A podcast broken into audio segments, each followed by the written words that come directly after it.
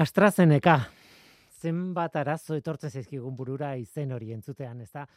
Eta denborak aurrera eginala, arazo gehiago gainera.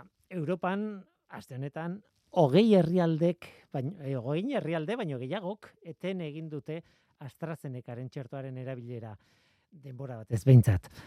Eta galdera handi bat dago airean. Erabaki horretan zenbateko zientzia dago eta zenbateko ekonomia, politika eta barrez.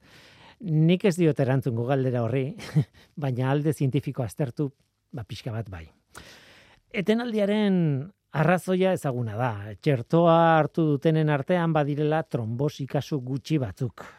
Eta jakin egin behar dela, ba, txertoa bera, ba ote den horren jatorria ala ez.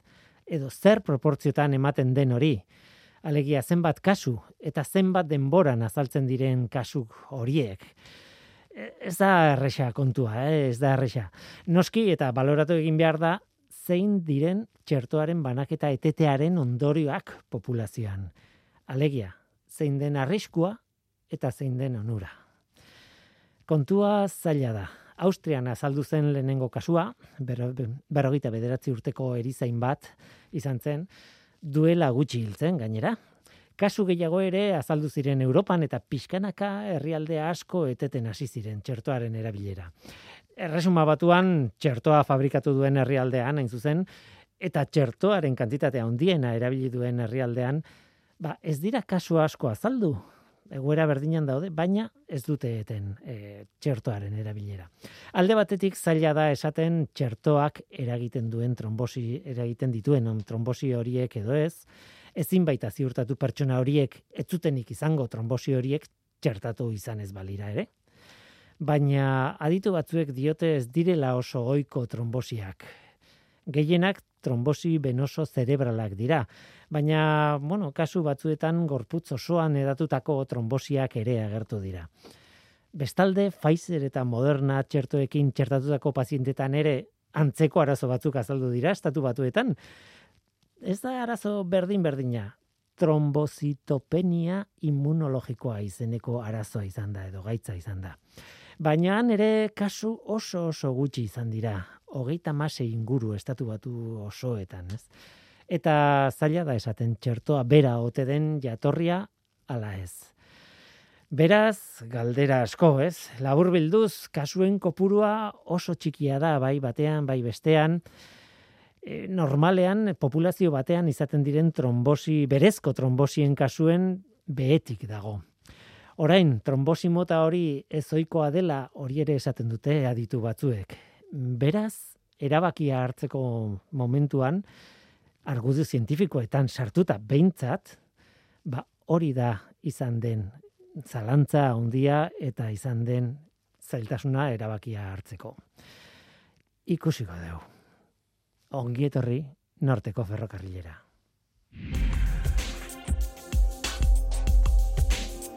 Euskadi Erratian, Norteko Ferrokarrila.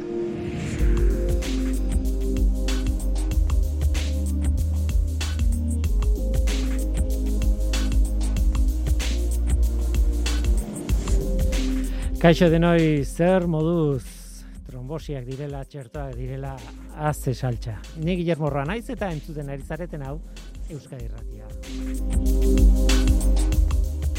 Gaur fotosintesia egingo dugu. Edo bentsat fotosintesia zeinek eta nola egin dezakeen aztertuko dugu. Noski modu zabalean esan da, landareek eta alga berdeek egiten dute fotosintesia horri buruz hitz egingo dugu, baina ez horri buruz bakarri. Galdera da, ea guk, geuk, ere fotosintesia egiteko moduak asmaditzak egun ala ez. Oraingoz erantzuna da eset? ez dugu lortu, edo era bat ez dugu lortu. Baina gian egunen batean egina ahal izango dugu. Fotosintesi artifiziala sekulako erronka da gaurko zintzian eta ikertzaile asko ari dira horretan lanean. Johnny Matchain izango da gurekin gaur horretaz hitz egiteko. Tartean kimika kuantikoko, bueno, kontu asko daudelako. Eta Johnny bera ere sartuta dago fotosintesi artifiziala ikertzen ari den talde batean. Guazen ba, hau da norteko ferrokarrila, zientziaz betetako hitzak.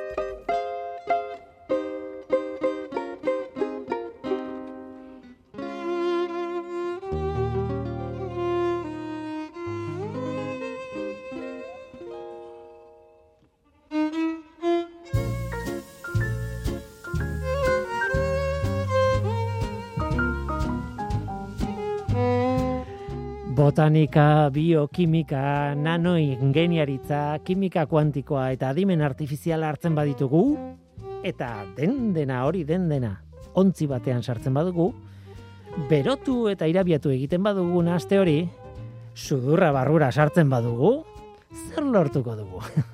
ba, geure burua usaintzea lortuko dugu. Nolakoak garen usainduko dugu.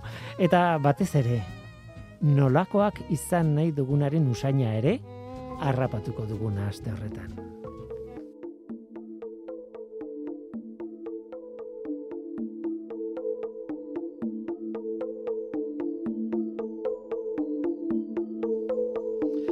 Johnny Matxain, kaixo, ongitorri. Kaixo, Willy, mi esker. Zer eh, bueno, ez dakit den dena sartu dudan, aipatu dut botanika, biokimika, nanoingenieritza, kimika kuantikoa, adimen artifiziala, ia ziur nago, e, fotosintesi artifiziala izeneko gauza batean askoz gehiago gauza gehiago ongo dira, ez? Askoz esparru gehiago. Bai, bueno, askoz, baina, bueno, esparru gehiago, bai, askoz ere esparru gehiago, ez dakit. Bea, asko esan dituzulako. bai, bai, bai. Baina, hor zaudete, gainera, hori azpain marratuko dugu, e, gorko elkarrizketan, e, kimi, e, zientzialari teorikoak, zientzialari esperimentalak, bata besteari so gainera ea zer ateatzen den batetik eta besteak berresten duen edo ez edo azaltzen asaltzeko laguntzen duen edo ez. Esan nahi dut nahiko kontu konplexua da eta orduan eh, bide guztitatik bai. eraso inbertzaio ez Bai, eta ez bakarrik e, e, kimikario, kimikariak edo, bai, ezek eta, bueno, esan duzu zientzialariak modu orokorrean, epatuko nuke konkretatzen fizikariak, kimikariak eta ingenieruak. Uh gabiltzala teorikoak eta esperimentalak eta segurazki beharko dugu ere bai informatikarien laguntza. Uh Eta Hortaz, bi, biologoena ez? E, bueno, noski, biologoa, biologoena... E, e, claro, lertu behar da fotosintesia, bera, ez? E, esan nahi dute, biologoek badakiten nola funtzionatzen e, duen. Proiektua zabalduko balitz, aldo horretatik agian zabalduko genuke. Uh momentuz, e, biologoak ez ditugu, baina, bueno, ingo dugu pizka bat aurrerago xetasun gehiagoz, eta hortik izango genuke nola baita, e, oraingo ideiak funtzionatuko balu, hobetzeko e, bidea ez, e, biologoen e, laguntza, eta, bueno, gure sistema komplejoago bat e, eratzea, ez, zentzu horretan. Esango nuke fotosintesiari buruz, e, hitz egin dugula bai. lehenago, ez? Nik uste dut, e, claro, zure atala kimika edo fisika kuantikoaren atala da. Mm. Noski fotosintesian, bueno, ez dira landareak bakarrik eta ba, baizik eta barruan eta moso maila nanoskopikoan gertatzen diren prozesuak oso oso bereziak dira. Esan nahi dut, daukagu bizidun bat argi harrapatzen eta harrapatzen duen argi horrekin elektroiak mugitzen oso oso oso gordin kontatuta, ez? Eta elektroi hoiekin gero molekula berriak sortzen, ere ikitzen, e, elkartzen, edo, bueno, e, aldatzen, metabolismo bat mugitzen, eta bar, eta horrekin, horrekin denarekin, ba, zuaitz bat, adibidez, egiten, ez? Baina den dena dauka bere jatorri, nano jatorria eta kuantikoa, ez? Eta horri buruz hitzein genuen aspaldi, e, batez ere landarek nola rapatzen duten e, argia, eta nola molekula hauek ematen dioten ostoi kolorea e, horri buruz aritu ginen bere garaian ja ez gogoratzen duela lau bost urte. Uh Eta pizka gogoratuz, ez, e, pues hor agertzen zaigu klorofila hitza. Hori denok ezagutzen dugu eta klorofilak daukan eta bueno, beste e, pigmentuek duten e, landarek duten pigmentuek dukaten ezagarri nagusia da e, e, zera, atomoen arteko loturak berezak dituztela, karbono-karbono lotura bikoitzak dituztela eta ez bakarrik bat, baizik eta batzuk. Batzuk eta orden, bueno, orden edo posizio jakin batzuetan, batzuetan hori da. Zer, oso sofistikatua da, oso, bai, oso teknologia. Deitzen diogu lotura bikoitz konjokatuak eta daukagu nolabait bi ondoan dauden bi karbonen artean lotura bikoitza dago, baina urrengoak biek ez dute, urrengoak bai, ez, bai, ez, ez, hola nola bait, eh, saltoka doan e, zera sistema bada, Bai. eta horrek ematen dio gaitasuna molekula hoiei, justo eguzkitik etortzen zaigun, heltzen zaigun argi ikuskorra harrapatzeko. E, eta, mm, bueno, bere garaen ere itzen genuen, baina gure begiek ere antzeko molekulak dituzte, bueno, formaz oso desberdinak, baina lotura berezi hauek dutenak, eta horri eskere guk ere ikusten dugu. Azkenean gure beki egiten dutena da argia harrapatu ere, bai? Hori da. Baina hori seinal elektriko bihurtu eta eta Hori da. bueno, seguro konplexuagoa dela, baina eh, kable baten bitartez bidali garunera eta kable hori da nerbio optikoa noski. Hori da, eta hori guk erabiltzen dugu, garunak erabiltzen du irudiak egiteko, eta landaretan erabiltzen da, ben garraioa gertatzen dela, ba, beste molekula batzuk eraikitzeko. Bon, prozedura bukaerakoa desberdina da, edo funtzioa desberdina da, baino jatorri kuantikoa nolabait berdina daukate. Eh? Eta, orduan, bueno, lotura hauek, e, barkatu moztea, baina lotura hauek argian egiten dutena da, justo argi hori harrapatzeko gai izatea molekula, molekula hauek. Eh? Orduan, honekin abiatzen da guztia. Eh, argiaren eh, harrapatzearekin nola esateko. Proposatu behar nizuna hain zuzen ere da fotosintesi naturala zer den edo, bueno, pixka bat deskribatzea zer den deno dakigu. Ez gainera ikastolako garaitan ikasi genuen, ez? E, landarek ez dute ez dute behar, bueno, ez dute behar, ez dakit nola esan. Nahikoa dute eguzkia eta lurretik hartzen dituzte nutriente batzuk eta e, argi horrekin eta eta nutrientekin, bueno, hori ez da zehatza, ze gero atmosferatik ere jasotzen dute CO2. Horretaz hitz egingo dugu ere bai, baina e, nola oso ematen du oso prozesu primario, basikoa, funtsesko prozesua dela, ez? Eta denok ikasi duguna, eh? Ura lurretik, beste hainbat nutriente lurretik, CO2 airetik eta eguzkitik argizpiak eta horrekin gai dira beraien burua elikatzeko. Itzela da. Osea, itzela da. E, Google daiko bagen horrelako zerbait egitea, bueno, ez dakit noiz kapazak izango garen hau erreproduzitzeko ez, baina prozesua itzela da. Orduan, ongi esaten ari zara, dena abiatzen da argia harrapatzearekin, baina noski.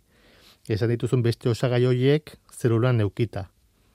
Orduan, hemen nolabait e, oso modu simplifikatu batean esan da, e, lau prozesu e, ditugu, Uh e, batez ere hasiera honetan zegero fotosintesiak badauka beste zea batzuk, baina hasiera honetan lau prozesu dira nagusiak. Bata da esan duguna argiaren e, surjapena, honekin e, des, ura deskomposatu daiteke, Vale? Orduan, uran deskomposatu egiten da, obi molekula sortuz, eta gero e, hidrogeno atomoak askeak, dira protoiak.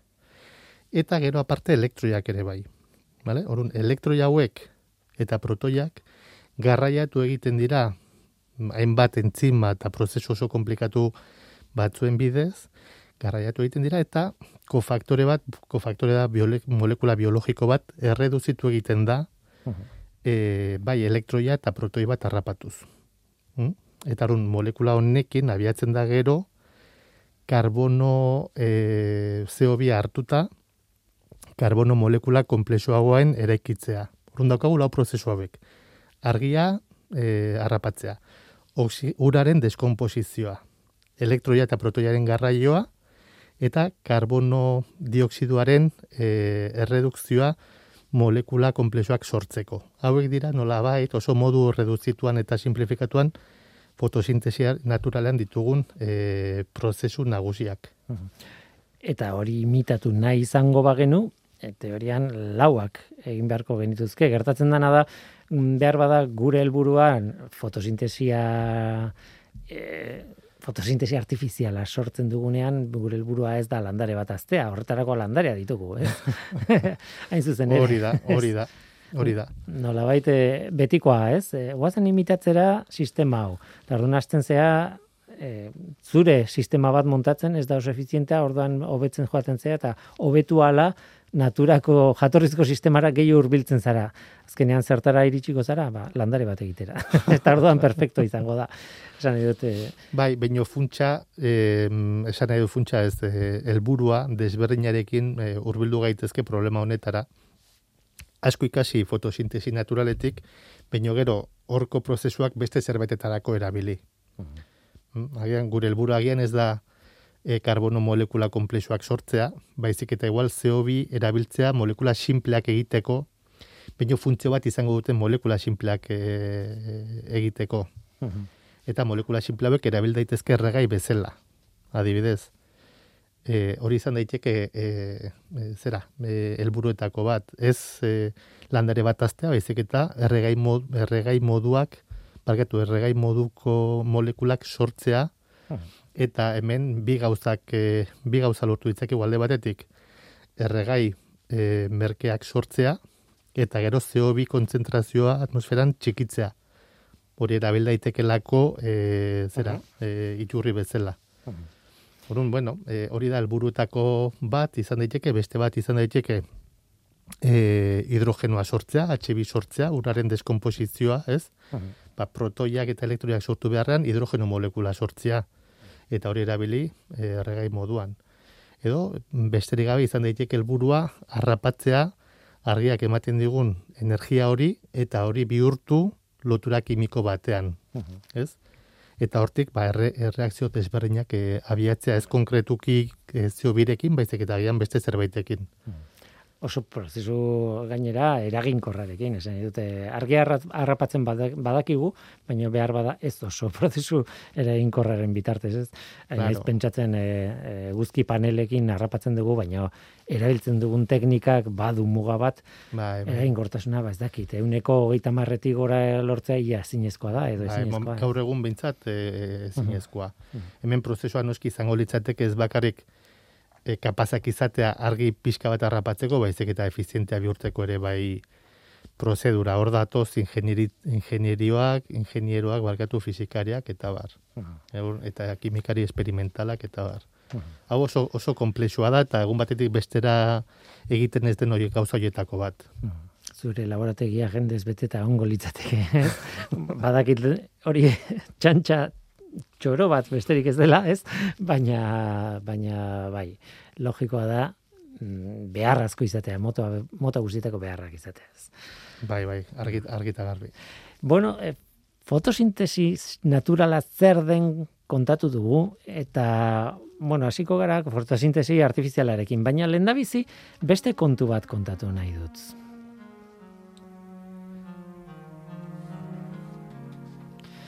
Eh, Landareak harrigarriak dira. Egia esan, karbono dioksido hartzen dute atmosferatik, esan bezala, CO2, eta molekula berriak sortzen dituzte azkenean haien masa handitzeko. Alegia, atmosfera jaten dute. Ikusten ditugun zuaitzak, eh, bueno, zuaitzak, eta rastrakak, eta belarra, eta baratzetako letxuga berdin zait. Neurri batean solidotutako atmosfera zatiak dira landareak. Izugarria da, animali batzuek beste animali batzuk jaten dituzte, beste animalia batzuek landareak jaten dituzte, eta landareek zer jaten dute? Ba, landareek atmosfera jaten dute.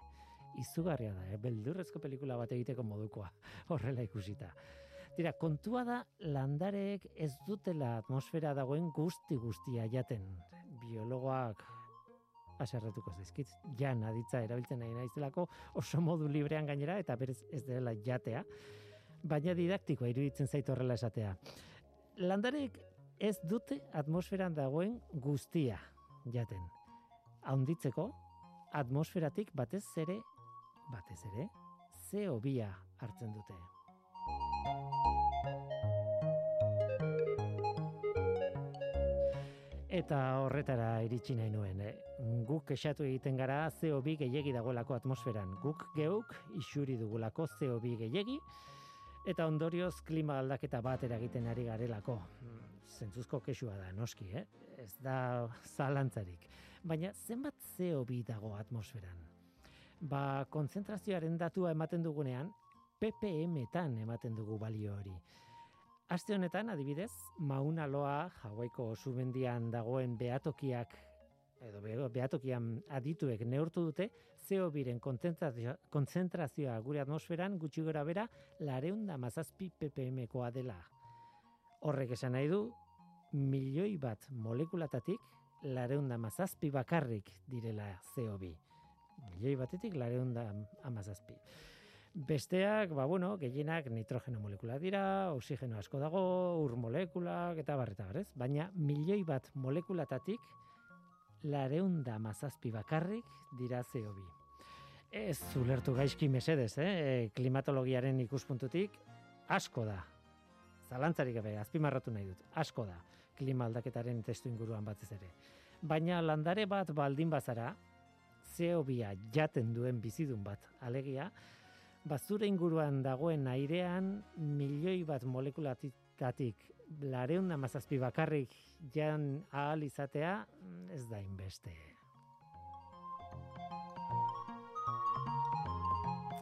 Ez da beti horrela izan. Duela bosteun seireun milioi urte, askoz CO2 gehiago zegoen atmosferan.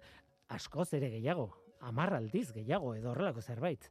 Eta orduan sortu ziren lehorriko landarean, landareak, jateko CO2 asko zegoenean atmosferan. Baina denborarekin CO2aren kontzentrazioa jaitsi egin zen.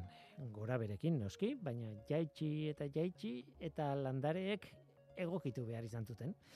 Muga batera iritsi ziren nolabait esateko. Azken batean oso zaila zen momentu batean fotosintesia egitea hain CO2 gutxirekin. Horregatik duela bos, sei, zazpi milioi urte, ba, fotosintesia modu ezberdin batean egiten duten landare mota batzuk garatu ziren. Fotosintesia nola? Ba, airearen CO2 kontzentratzeko mekanismoak sortuta. CO2 gutxi zegoen atmosferan, eta beraz, CO2 hori ostoetan elkartzeko eta pilatzeko mekanismoak sorte zituzten landareek aurrera egin zuten.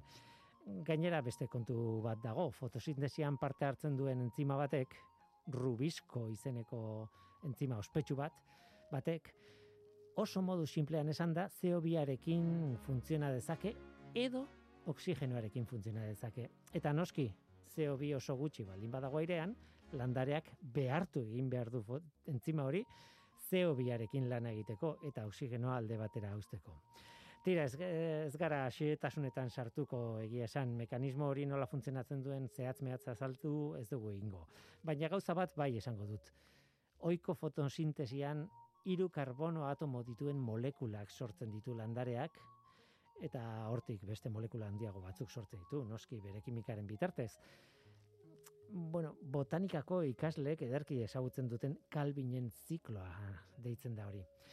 Baina CO2 kontzentrazio beharra duten landareek aldiz, lau karbono atomo dituzten molekulak sortzen dituzte lehendabizi, eta gero, landarearen barruan CO2 molekula bat askatzen duten, nolabait hasieran harrapatutako hori, eta ohiko fotosintesiaren metodoa, kalbinen zikloa, ja jartzen da martxan. Ezberdintasuna dago. Eta horregatik, ohiko fotosintesia egiten duten landarei, C3 landareak deitzen zaie, eta bestei, C4 landareak.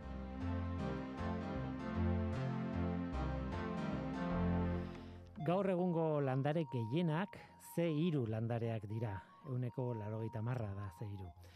Baina badira C4 asko ere bai, artoa adibidez, edo azukre kainabera, hoiek C4 landariak dira. Askoz gehiago ez dut kontatuko. Bai esan, beti bezala gauzak ez direla sinpleak izaten, naiz eta hemen simple kontatzen ditugun. Sailkapena adibidez, sailkapen bat besterik ez da, baina badaude landareak ez direnak guztiz zeiru edo guztiz zelau. Errealitatea beti da komplexuagoa. Gainera, badira beste landare berezi batzuk, kam landareak deitzen direna, baina, bueno, ez gara horretan sartuko. Hori bai, ze lau mekanismoa energetikoki okerragoa da zeirurena baino. Dena den, bueno, laguntzen du fotosintesia egiten du e, egiten ba, zenbait kondiziotan, ez? Okerrez banago ur gutxi dagoen inguruetan laguntzen du eta jakina CO2ren kontzentrazio txikia dagoenean ere laguntzen du, esan dugun bezala, ez? Eta horrek esan nahi du, ba, adituek iraganeko klima ikertzeko ere erabil ditzaketela landare mota horiek. Ze lau landaretako fosil asko baldin badaude garai batean, proportzioa oso handia baldin bada, horrek esan nahi du gara hartan CO2 gutxi zegoela atmosferan. Eta alderantziz.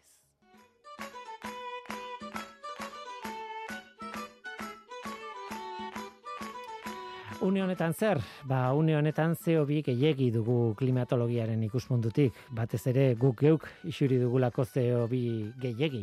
Eta horren kontra borrokatu egin behar dugu zalantzari gabe. Baina landaren metabolismoaren ikuspuntutik CO2 gutxiko garaian bizi gara. Beraz, ze hiru landarei lagundu ba, lagunduko bagenie dagoen gutxi hori hobeto aprobetxatzen, rubisko entzimaren zer, zenbait barietate eraginkorrago sortuta edo horrelako zerbait, ba agian usta hobeak izan genitzake. Eta badira ikerketa lerroak bideo horretan. Tira, landareak, bizidun komplexuak, interesgarriak.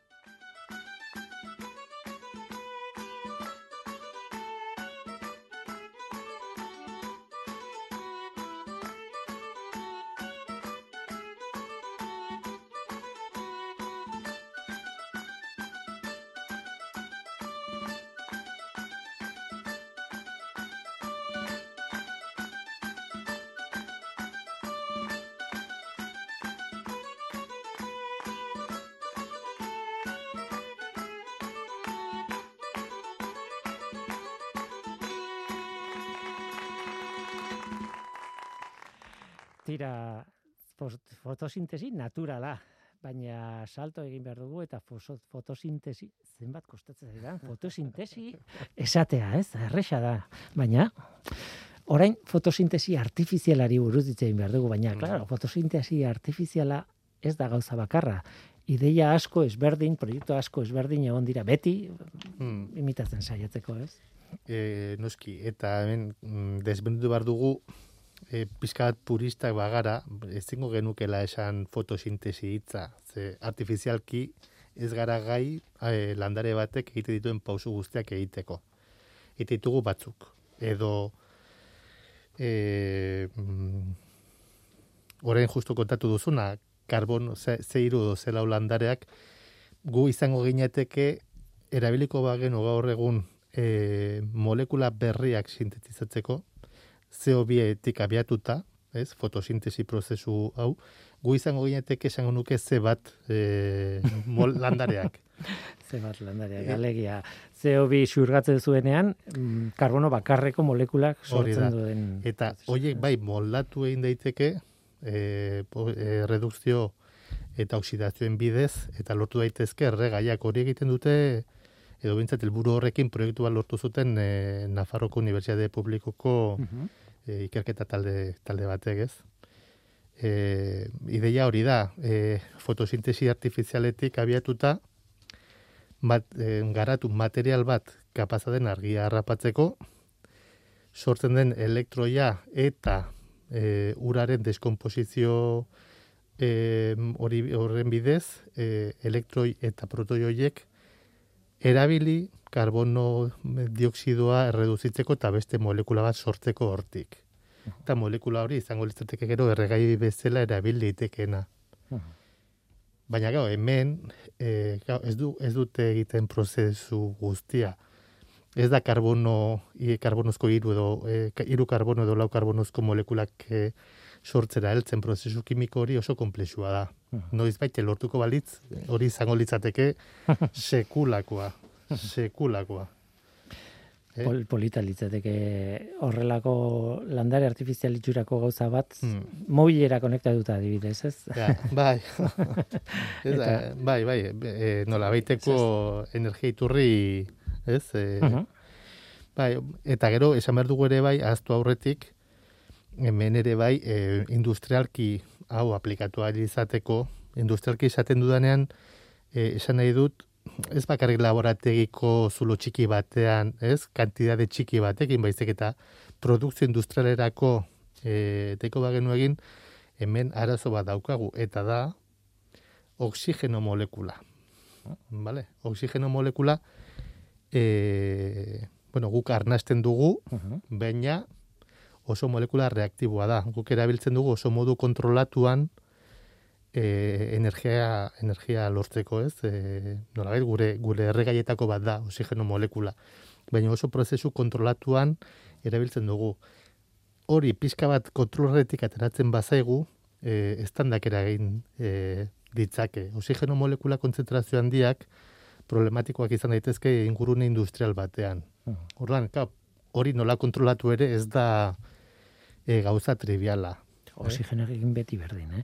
Behar beharrezko dugu, mm. eta arriskutsua da, edo, bueno, batzutan esaten zaio, pozoitxua dela, bueno, en fin. Oxigenoa pozoitxua da, baina pozo, beharrezkoa dugun pozoia, ez? Bueno, pozoia azkenean, e, molekula guztiak izan daitezke onuragarriak edo kaltegarriak evoluzioak esaten digu nola erabiltzen diren, ez? Gu horrela evoluzionatu dugu, bere garaian landare, bueno, landare, e, hasierako e, bakterioak sortu zutelako oxigeno nahikoa eta horren atmosferan oxigeno asko zegoenez evoluzionatu genuen hoiek era hoe erabiltzera. Baina bueno, hoiek dira azkenan evoluzioaren e, zerak, ez? Baina bueno, oxigenoa eh sua egiteko erabiltzen dugu, ez? Hori da kontsumitzen duguna. Nik aprobetxatuko ez gomendatzeko de martxean pelikula eta de martxean liburua. Liburua ere ba, zientifikoki oso, oso interesgarria da. Tip, bueno, dago, tipo bat, harrapatuta, Marten, egon behar du mm. iru dela urtez, han e, bizirik irauten, eta horretarako dituen baliabideak erabili behar ditu, oso testu inguru agresiboan, e, oso zaila da bizitzean, eta daukan arazoetako bat da oxigenoa behar duela. Mm. Baina oxigenoa produzitzen hasten danean, ez, ez naiz hartuko nola eta, baina, bueno, komplexua da, azkenean e, pilatu iten zaionean peligrosoa da. Horregatik, arriskutsua, e, leherketak eragiten ditulako oso erreakzio oso potenteak ematen ditulako, ez? Hori da, hori da. bueno, Aldi berean laguna eta txaila, ez? E, oxigenoa, ez? Hori da. Kasualidades duela gutxi ikusi nuen berriz pelikula.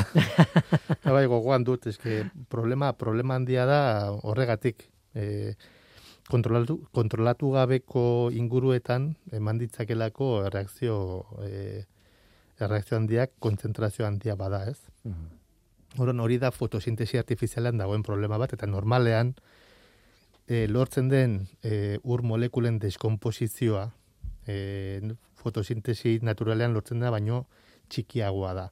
Landareak baditu bere mekanismoak e, oksigenoaren kalte hori ebitatzeko, oksigenoa sortu, garraiatu, eta atmosferara kanporatzen dute beraientzat moment, fotosintesiaren momentu horretan oksigenoa ondakin bat da. Mhm. Guretzat ze hobi ondakina den moduan beraientzat hobia da. Mhm. Eh? bueno, hori industrialki ba, problema bat izan daiteke. E, karbono molekula handiak eraikitzea kimikoki hori problema bada. Urrun, ikuspegi desbenetatik problemara hurbilduz, e, pues poliki poliki saiatzen gara aurrera aurrera egiten. Zuk esan duzu hasieran eh, deskribatu duzunean fotosintesi naturala, el lau prozesu direla eta gero esan duzu lauretan etzaretela etzaretela ari zuen proiektuan, hmm. Eh, bitan bakarrik ari zarete, ez? Ze bi prozesutan? Eh, zer ze ari zarete egiten? Eh, bueno, ideia nagusia da gure proiektuan e, bueno, abia puntual lehenengo beti da argiaren eh, arrapaketa, arrapaketa eta gero e, bigarrena da e, molekula bi, e, biologiko baten kofaktorea ditzen dena. E, izan daiteke dena normalean da e, NADH molekula e, biologiko arrunta normalean fotosintesen ere bai erreduzitu egiten dena ba, horren erredukzioa eta horretarako behar dugu lehen esan dakua e, zera ura deskomposatzeko eta horrekin protoiak sortzen dira eta elektroia eta horrekin ja molekula hau erreduzitu egiten da. Mm -hmm. zentratu egiten gara, haber ze sistema e, fiziko-kimikok egin dezaken argia harrapatu eta molekula hau erreduzitu. Hori da gure helburua gehiago ez. bakarrik hori. bakarrik hori. Baina ez bakarrik hori ez bakarrik abertze sistema fisiko-kimiko egin dezaken, baizik eta zeinek egin dezaken modu efizientean eta zerekin lagundu dezakegu prozesu hau efizienteago. Eta gero, behin hori lortzen dugula, pues orduan ja planteatuko diogu gure buruari, aber zer egin e, molekula reduzitu honekin, ez? bazio bi e, erreduzitzeko edo dena delako. Agun momentuz ez dugu saltu hori egin. Eh, Gelitu gara lehenengo pausu horietan. Landarek erabiltzen dute molekula marabilloso bat, antena itxurako molekula bat, klorofila deitzen duguna. Erdian magnesio daukan eh, molekula komplexua da, Bai. eta, bueno, nik beti esaten dut, ez? El, zuaitzei begiratu kalean edo kalean basoan edo dozein tokitan, eta ikusten dugun berde guztia da magnesioa dagoelako hor, eta gainera molekula komplexu honetaz inguratuta dagoelako. Osea, magnesio ikusten ari gara eta molekula hau ikusten ari gara. Bere kolorea. Bueno, Tira, da. nire, nire burutazioa betikoak. Zuek ez duzue klorofilaren antzeko ezer erabiltzen. Ez, e, ez antzekoa, ez, ez, ez e, vamos, oso oso desberdina, lehen aipatu dugu ez, e, mm, izaki bizidunetan konposatu organikoak ditugu, hemen karbonozko molekulak dira, modu bitxi batean lotuta, guk erabiltzen ditugu metalak, eta konkretuki urre nanopartikulak. Urre nanopartikulak ez denak, baino tamainaren arabera eta formaren arabera, gai dira argia modu efiziente batean harrapatzeko. Vale? Argia harrapatzen dute eta elektroi bat askatu dezakete. Vale? Orduan gure proiektuan batez ere urrezko nanopartikulekin lan egiten dugu, e, prozesu argiaren harrapatzaren prozesua modu efiziente batean egin dezaketelako. Izen bitxi bat ematearren, baino e, esaten dauek plasmoiak direla. Plasmoiak dira e, oso konposatu fisiko bereziak argia oso modu efizientean e, harrapatzen dutenak eta propietate berezi batzuk dituztenak. Ez dugu gehiago esango. Vale, baino argia oso modu efizientean harrapatzen dute. Orduan hori da gure erabiltzen dugun lehenengo gauza. Noski hauek era, e, eraiki behar dira, sintetizatu behar dira, eta horretarako, e, bueno, esan dezakegu, metalari metala gustatzen zaiola.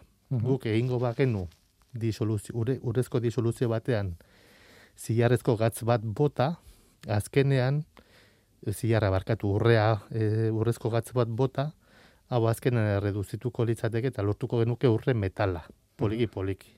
Vale? Agregatu egingo litzateke. Guk ez dugu metal partikula handiak nahi. Guk nahi ditugu eta behar ditugu txikiak. Nanometroko, nanometro eskalan dauden nanopartikulak.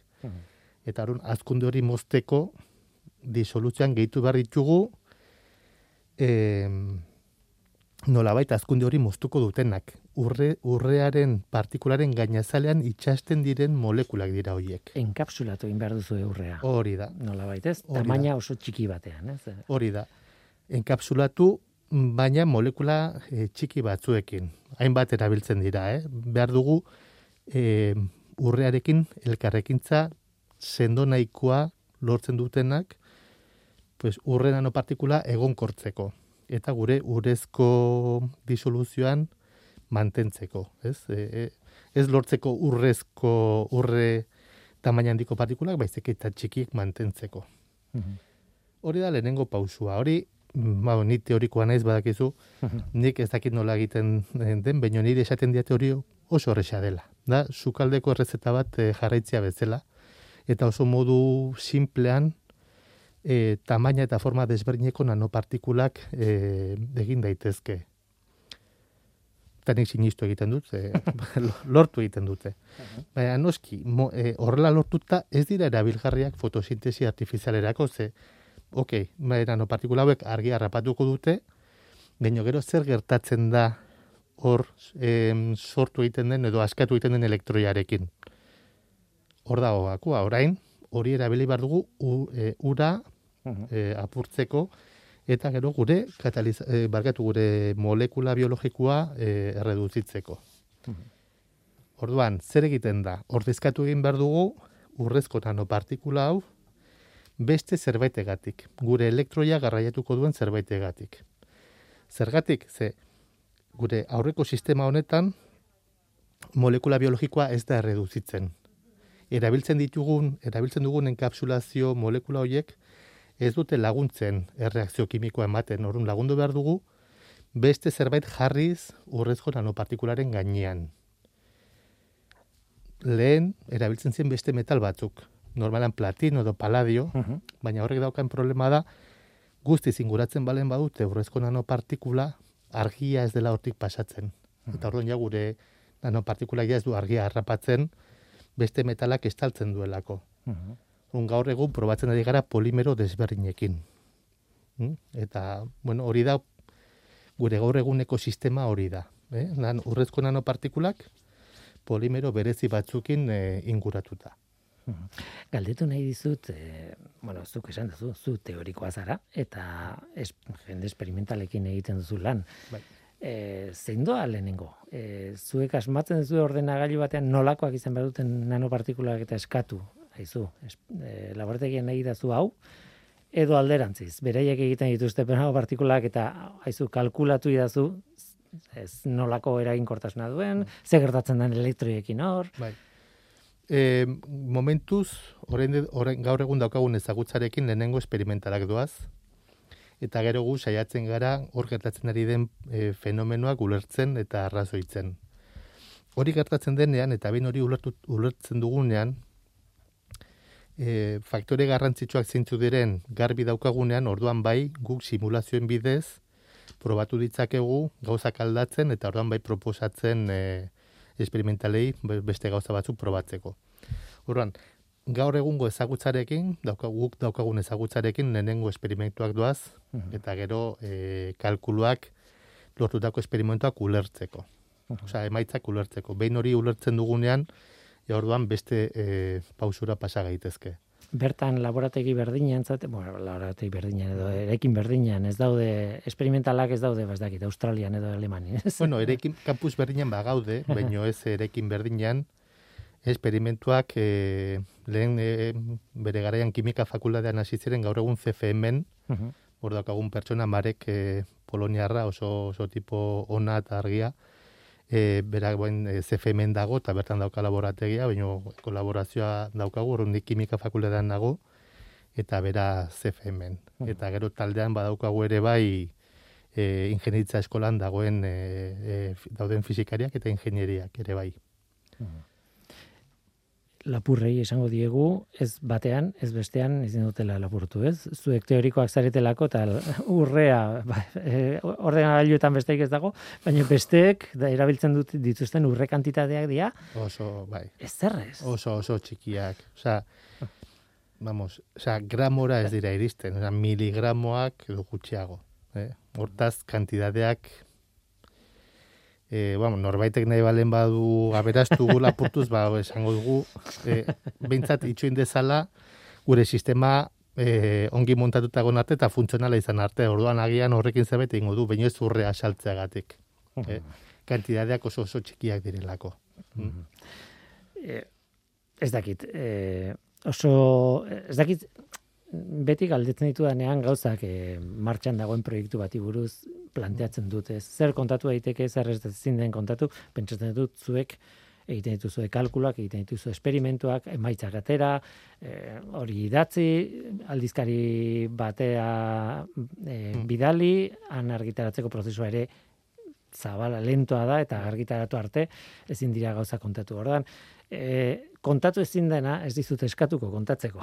Ba, lasai egon. baina, baina nola baiteko perspektiba datekin e, proiektua non dago? Nahiko aurreratuta zaudete, badakizue nondik nora asmoa, o, ideia garbi hau bat duzue optimizatzeko metodo horretan, prozedura horretan, nondik jo edo nondik ez jo edo Bai, e, bueno, kontatuko dizut, ez dago hemen Sekretu- sekretuzko gauzan direk momentuz. E, ideia orokorra kontatzeko problemarik ez dago. E, kontatu dut zein den gure sistema. Ez? Urre nanopartikulak eta gero polimeroz errekubrituak. Hau esperimentalki bai ikusi da e, laborategian, mareken laborategian, sistema honek gaitasuna du gure e, molekula biologikoa reduzitzeko. Orain, zer behar dugu, hau modu efiziente batean egitea. Eta hemen sartzen zaizkigu ingenieriak eta eta informa, bueno, informatikariak ez daukagu oraindik, baina ingenier- ingenietza eskolako kideak eta fizikariak. Gakoa da, guk daukagu aukera bat e, gure sistema hobetzeko, gure sistema aldatuz, edo gure sistema erabiliz modu efizienteago bat bilatu argi gehiago harrapatzeko gaitasuna e, du, e, izateko, ez? Hori egin daiteke eskuz laborategian. E, aparatu batekin neurtu zein den absorbantzia, zenbat argi absorbatzen den, eta horren arabera, pues, e, gehitu erreaktibo gehiago, edo gutxiago, nanopartikula gehiago sintetizatu, edo gutxiago. Noski, eskuz hau egitea pertsona bat ezin da hor egon hogeita labor du, aurrera tatzea eta bakarrik hau egiten. Horun, gure ideia da, nola bait, ea kapazagaren modu hau automatizatzea. Nola egiten da hori? Pues, e, inteligentzia artifizial bat erabili behar da, ikasi egin behar du, saren neuronal batek ikasi egin behar du, zer eskatzen zaion, identifikatu behar ditu espektroak, eta erabakiak hartzeko gaitasuna e, izan behar du. Noiz gehitu, e, nola baita reaktibo gehiago, noiz egin beste zerbait, noiz aldatu baldintzak, eta bar, ez? horretan gaude, hori ingenitza eskolarekin horretan e, gabiltza hori da, nolabaiteko ideia bat prozesu automatizatzeko eta prozesu automatizatzeko gaitasuna badugu, nolabait salto industriala emateko aukera gehiago, aukera gehiago dago. Eta gero, bestaldetik guk egiten duguna e, gure laborategi teorikoan, batez ere izaten da polimero honek eta beste batzuk izan dezaketen eragina, ez? batez ere ikustea eta ikastea polimeroa nola itxasten den nanopartikulan eta ez eragina dauken e, itxasteko modu honek. Vale? Eta gero elektroiaren garraioa nola gertatzen den. Gero erredukzioa eman ahal izateko. Behar dugu polimero bat garraiatzeko kapazitatea daukana, baina modu efiziente batean. Horren guk, gure laborategian egiten dugu proiektuaren zatitxo bat. Mm. Experimentu, experimentalk egiten da beste zatitxo bat automatizazioa da beste zatitxo bat. Urun hemen, em, machine learning teknikak erabili behar dira, inteligentzia artifizial honek ikasi izateko, eta urun ikusten duzuen ez da, prozesua oso prozesu e, multidisciplinarra da, ez? Leku guztietan dago adimen artifiziala gaur egun, eh? Hori da, bai, bai, bai, bai. Ja, izugarria da, gure kamaretan dago, e, gure mobiletan dago, baina esan bai, bai, dute, bai, bai. ikerketan ere, zeinek ez duen erabiltzen, ez? Eh, adimen artifiziala. Ez que sekulako sekulako aukerak ematen ditu. Hmm. Azkenan guk, e, bueno, noski, kapazak behar, noski, edo zen, ez da e, adimen artifiziala edo zen modutan. E, erakutsi behar zaio, lehenago, hmm. zer eskatzen zaion, eta gero hori, hauek kapazak dira goita lau orduz lan egiteko, ez? E, gu kapazak ez garenak. Machine learning, hmm. ikasi behar dute, eta horretarako irakatsi behartzaile. hori da, hori da. Tira, ba, ba, ez dakit ibilbide honetan e, galdu garen, edo non baitera iritsi garen, baina egia da, e, fotosintesi artifizialaren azpian, izen marabillos horren azpian, egon daitekenaren ideia bat behintzat eman dugu, ez? Eta testu ingurua behintzat zabaldu dugu, eta, eta behar bada, proiektu zabal eta jende asko biltzen duen proiektu baten ideia ere eman dugu gaurkoan. Mm. Horregatik eh, eskerrik asko, Joni, eta, bueno, ba, urrengo batean ea zerrekin bueltatzen zaren gogoratu ezagun. Bai, bai. Kimika kuantikoari buruzko atal batean gaudela eta e, kimika bai. kuantikoaren barruan. Hori da. Eta azkenan hori izan da gure proiektu honen ekarpen ekarpenan hor dago, ez? Kuantikak duen garrantzia, e, fenomeno guzti hauetan e, ulertzea eta eta aplikatzea, ez? Eta eskarrak eman nizkizun zuri gonbitagatik beti placer bada hmm. zure gana etortzea. Berdin, berdin, noski baiet. Eskerrik asko txoni. Zientzia.eus, leio ireki bat zientziaren mundura. Irratia, telebista, artikuluak, irudiak, soinuak, Elujar Fundazioaren kalitatea zure eskura klik baten bitartez. Zientzia.eus, zure lotura zientziarekin. Eta bukatu baino lehen, kontutxo bat, kontatu behar dizu, eta Eluiar Fundazioan marka berritua dugu. Eluiar Fundazioa da, azken batean, Norteko Ferrokarrila ekoizten duena Euskadi Erretirako, ez? Eta ekosfera, eta, bueno, ETB-en, telebistan, teknopolisaioa ere egiten duena. Nineu Eluiarko langilea naiz. Eta esandakoa marka berritua dugu Eluiarren COVID-19 protagonista izan den urte honetan, ba, ausnarketa sakon batean murgildu gara, nola ez? Gizarteak gaur egun dituen erronkei nola heldu, egoera berezienetan sortutako behar berriei nola erantzun, eta erakundean, erakundeak gizartean zer ekarpen egin dezakeen aztertu dugu, ez? Azkenean, komunikazio estrategia berria landu dugu, hainbat enpresa, enpresa guztiek egiten duten bezala esango nuke. Lanketa horren emaitza marka berritua da. Baina tira, eta Norteko Ferrokarrila programari dagokinez zer? Ez? Ba, horrek ondorio batzuk ditu, batez ere sare sozialetan. Orain arte Facebooken izan dugu kontu bat eta Twitterren beste kontu bat programaren nondik norakoen berri emateko. Ba, bi kontu horiek desagertu egingo dira. Oraindik ez dira desagertu, baina desagertuko dira laizter. Hala ere, hala ere Twitterren jarraituko dugu. Hori bai, aldaketa batekin. Eluiar zientzia unitate osoak izango du Twitter kontu bateratu bat. Abildua eluiar zientzia deitzen dena. Eluiar eta zientzia, E eta Z maiuskulak eta besteak txikiak abildua eluiar zientzia deituko da. Hain zuzen, eta han norteko ferrokarrileren berri izango duzue, eluiarko beste medioetako informazioarekin batera nola ez. Ez da bapatekoa izango, baina laster abildua norteko F kontua desagertuko da, eta abildua eluiar zientzia kontuan izango gara. Jarraitzaileek dagoeneko horren berri baduzue uste dut, zuen arpietza automatikoki pasatu delako kontu berrira, baina, bueno, Eh, jarrai gaitzazue eta jarraitu norteko ferrokarrila Twitterren orain arte ez badezu ere jarraitu berriz ere esango dut. Askotan esan dut, baina berriz ere aipatuko dut. Abildua elui hartzintzia izeneko kontuan. Eta orain bai, bagoaz.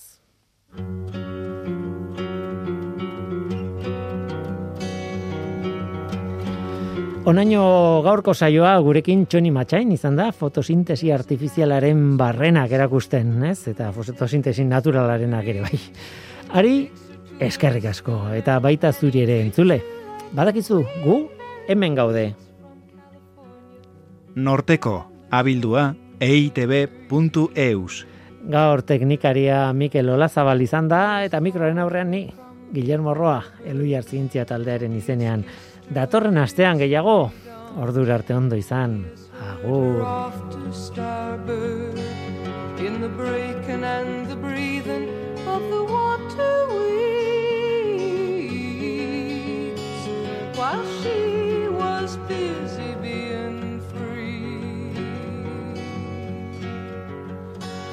There's a man who's climbed a mountain and he's calling out her name And he hopes her heart can hear 3,000 miles he calls again. He can think of her there beside him. He can miss her just the same. He has missed her in the forest while he showed her all the flowers and the branches sang the as he climbed the scaly towers of a forest tree. while she was somewhere being free. There's a man who sent a letter and he's waiting for reply. He has asked her of her travels since the day they said goodbye. Wish you were beside me. We can make it if we try. He has seen her at the office with her name on all his papers through the sharing of the profits. He will find it hard to shake her from his memory.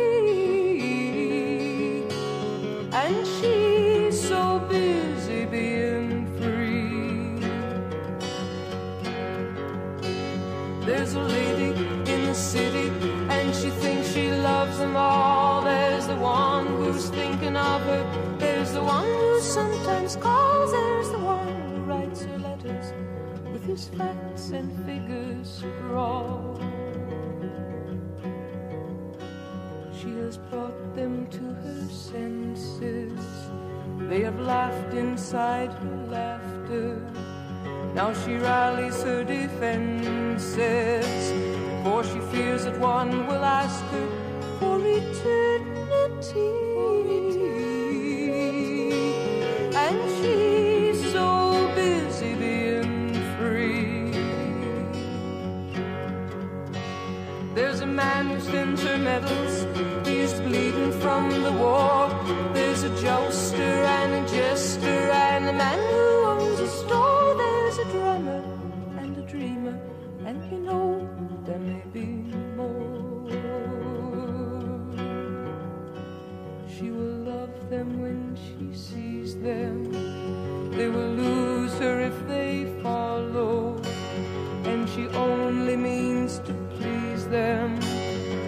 heart is full and hollow like a cactus tree.